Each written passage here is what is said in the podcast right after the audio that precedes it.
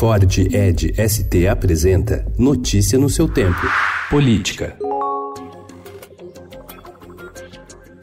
O Senado aprovou ontem, por 68 votos a favor, 10 contra e uma abstenção, a indicação de Augusto Aras para o comando da Procuradoria-Geral da República. Indicado ao cargo pelo presidente Jair Bolsonaro, Aras passou pelo crivo dos senadores após sabatina na Comissão de Constituição e Justiça. Ele pregou correções na Lava Jato, disse que talvez tenha faltado uma cabeça branca na operação, elogiou a lei de abuso de autoridade e afirmou ser a favor do compartilhamento de informações entre o Ministério Ministério Público e a Unidade de Inteligência Financeira.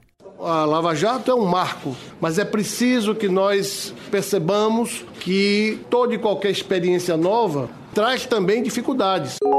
O relator da Lava Jato no Supremo Tribunal Federal, Edson Fachin, votou ontem contra uma brecha que pode levar à anulação de condenações impostas pela Justiça Federal em Curitiba e beneficiar o ex-presidente Lula. Na análise do habeas corpus, a discussão gira em torno da fixação de prazos diferenciados para o envio das alegações finais de réus delatores e réus delatados. Não se questiona nesses autos a regularidade da fase probatória, até porque, nos termos da jurisprudência desse tribunal, a colaboração colaboração premiada não constitui por si só, como já disse e repito, meio de prova, mas sim meio de obtenção de prova. A defesa de Márcio de Almeida Ferreira alegou que ele sofreu constrangimento ilegal por não poder apresentar alegações finais após a manifestação dos réus colaboradores que lhe acusaram de cometer crimes.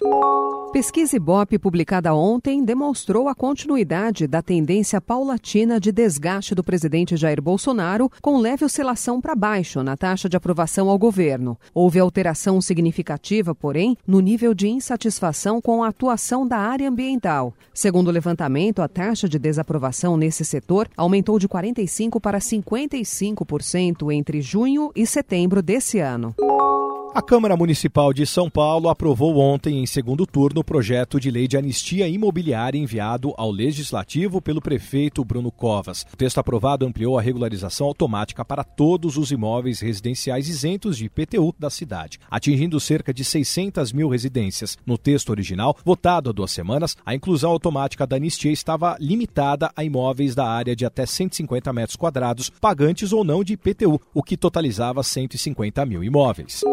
O presidente da Câmara dos Deputados, Rodrigo Maia, disse ontem que a tendência é que a medida provisória que desobrigou empresas de publicar seus balanços em jornais de grande circulação nem chegue a ser votada pela Casa. Já tem uma lei que em 2022 acaba a obrigatoriedade. Colocar uma medida provisória em cima disso contra os jornais eu acho que é uma decisão que não está correta. Questionado se a MP caducaria, ou seja, né, perderia a validade após vencer o prazo para que a Câmara referende, Maia respondeu que se depender dele, sim. Notícia no seu tempo. É um oferecimento de Ford Edge ST, o SUV que coloca performance na sua rotina até na hora de você se informar.